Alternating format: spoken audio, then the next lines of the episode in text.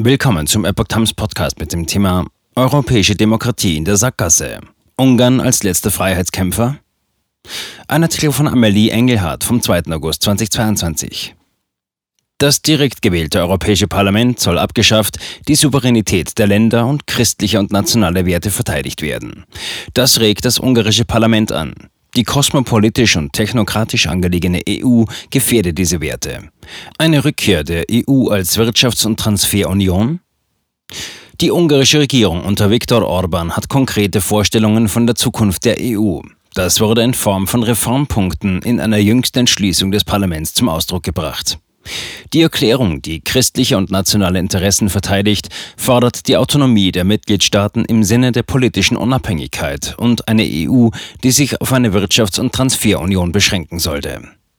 Die Entschließung ist auch eine Kritik an der kürzlich abgeschlossenen Reihe von Konferenzen, auf denen Ideen für die Zukunft der EU mit den EU-Bürgern diskutiert wurden.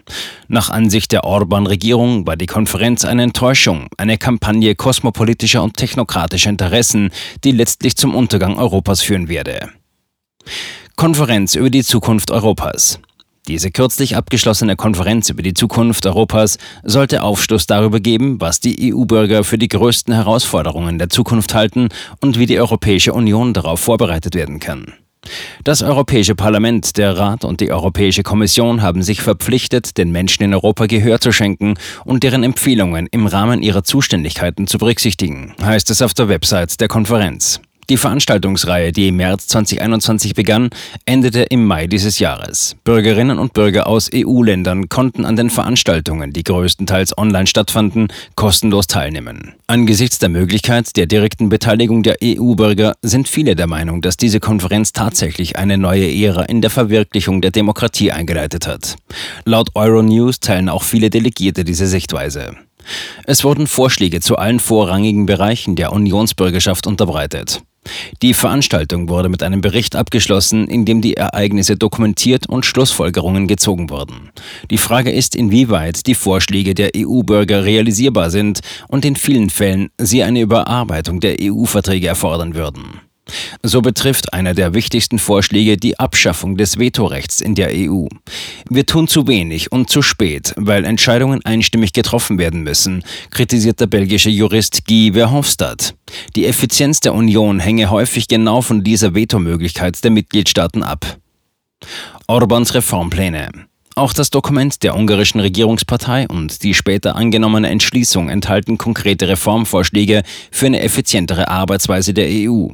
Die Vorschläge spiegeln die klare Politik Orbans wider, sich auf die kommenden Herausforderungen vorzubereiten und ein Konzept für die EU darzulegen. Das Parlament bedauert, dass die Konferenz über die Zukunft Europas anstelle eines offenen und demokratischen Dialoges zum Diener der politischen und ideologischen Ambitionen von Kräften geworden ist, die an der Abschaffung der Souveränität der Mitgliedstaaten und an der Stärkung der Macht der EU-Bürokratie interessiert sind, beginnt der Beschlussfasser. Die Reformpunkte des Beschlusses sind das Ziel einer immer engeren Union sollte aus den Verträgen gestrichen werden. Integration ist ein Mittel zur Verwirklichung unserer nationalen Freiheit. Die christlichen Wurzeln und die christliche Kultur Europas sind die Grundlage der europäischen Integration, ein moralischer Kompass in einer Zeit der Unsicherheit. Dieser Grundsatz muss sich in den Verträgen widerspiegeln. Eine gemeinsame europäische Armee soll als Hort der europäischen Sicherheit aufgebaut werden. Das Recht aller Völker zu wählen, mit wem sie in ihrem eigenen Land zusammenleben wollen, muss auf Vertragsebene garantiert werden. Die Verträge müssen ein Verbot weiterer EU-Schulden enthalten. Die Mitglieder des Europäischen Parlaments müssen in die nationalen Parlamente entsandt werden, um eine echte politische Legitimität zu gewährleisten. Die nationalen Parlamente müssen die Möglichkeit haben, unerwünschte EU-Gesetze zu verhindern, und die nationalen Regierungen und Parlamente müssen die Möglichkeit haben, EU-Gesetzgebungsverfahren einzuleiten. Orban Untergang Europas stoppen. Um die Hintergründe der jüngsten Entscheidung zu verstehen, lohnt sich ein Blick auf die Rede Orbans vom Juni 2021, die er anlässlich des ungarischen Unabhängigkeitstages hielt. Eine der größten Lektionen der ungarischen Geschichte sei die Art und Weise, wie sich das ungarische Volk gegen den Kommunismus erhoben hat. Zitat Wir wissen, dass die Freiheit nicht gekommen ist, sondern erkämpft wurde. Der Kommunismus ist nicht umgestürzt worden, sondern wir haben ihn gestürzt. Die Berliner Mauer ist nicht gefallen, wir haben sie zu Fall gebracht. Die Sowjets sind nicht rausgegangen, wir haben sie rausgedrängt. Geschickt, ohne Blutverlust, mutig und listig haben wir umgestürzt, niedergedrückt, verdrängt und ausgekämpft, sagte Orban mit Blick auf die Virtus, die Ungarn von der Unterdrückung befreit hat. Laut Orban liegt der Schlüssel für die Zukunft Europas genau in dieser aktiven Rolle, die sich auf die Stärke der einzelnen Staaten stützt. Die Europäische Union wurde als ein politisches Konstrukt geschaffen, um die wirtschaftlichen und militärischen Interessen ihrer Länder zu verteidigen, so der ungarische Ministerpräsident weiter. Zitat. Wir wissen, dass die Europäische Union jetzt, wo sie in Schwierigkeiten steckt, nicht in der Lage ist, sich zu bessern, zu verändern und zu korrigieren. Es liegt an uns, sie zu reparieren, sie umzuwandeln und sie auf den richtigen Weg zurückzubringen. Die Rede umfasst auch Einzelheiten zu den Rückschlägen in der Entwicklung der EU. Er erwähnt unter anderem, dass unter den 50 größten Unternehmen der Welt in 2001 noch 14 europäische Unternehmen waren, heute sind es nur noch sieben. Er betont, dass die EU nicht zu den zehn wichtigsten Finanzzentren der Welt gehört. Hauptgegner des Brüsseler Zentralismus. Katharina Barley, SPD, Vizepräsidentin des Europäischen Parlaments, hat bereits am Anfang der Konferenz über die Zukunft der EU starke Kritik gegen Orbans Aussagen betreffend der EU-Reform in einem Gastbeitrag der Welt formuliert.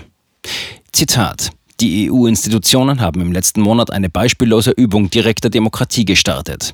Bürgerinnen und Bürger aus ganz Europa nehmen gemeinsam mit gewählten Vertreterinnen und Vertretern daran teil. Unterdessen schaltete Ungarns Ministerpräsident in einem Dutzend europäischer Zeitungen eine Anzeige, in der er die Europäische Union und insbesondere das Europäische Parlament denunziert. Zitat Ende.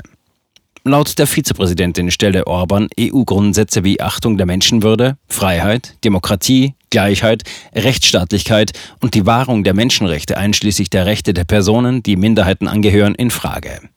Zuletzt hatte die EU-Kommission Ungarn auch wegen Diskriminierung von Homo- und Transsexuellen verklagt. Es wurde auch heftig kritisiert, dass Ungarn zuletzt auch ein gemeinsames Vorgehen der EU gegen Russland blockierte. Orban wird in der Tat als Hauptgegner des Brüsseler Zentralismus porträtiert. In einem Interview mit der Epoch Times sagte Dr. Gerhard Papke, Präsident der Deutsch-Ungarischen Gesellschaft, dazu, dass in der deutschen Berichterstattung auch das Bild des angeblich bösen Rechtspopulisten Orban gepflegt wird. Er betonte aber, dass Ungarn seit Jahren zu den wachstumsstärksten Volkswirtschaften in Europa gehört. Folgt dem Brexit der Huxit? Strebt Orban unbegrenzte Macht an? Es ist nicht sein Ziel, es ist bereits geschehen, so Thomas Bauer, Wirtschaftswissenschaftler, Universitätsprofessor und ehemaliger Politiker der Sozialdemokratischen Partei in der Sendung Mej Bezeljuk.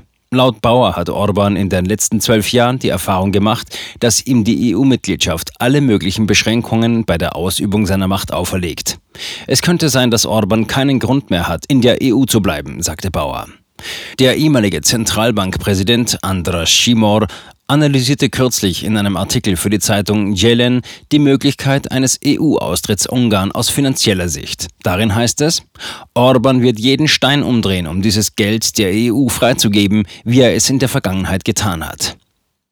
Zu seiner Überraschung habe Ungarn nicht den Weg der gegenseitigen Kompromisse, sondern den des Kampfes und der Konfrontation eingeschlagen. Seiner Ansicht nach gibt es für die EU zwei Möglichkeiten. Entweder wird ein weiterer prinzipienloser Kompromiss geschlossen, Orban werden einige scheinbare Zugeständnisse abverlangt, die er dann wie üblich mit anderen Maßnahmen neutralisiert, oder Orban tritt aus.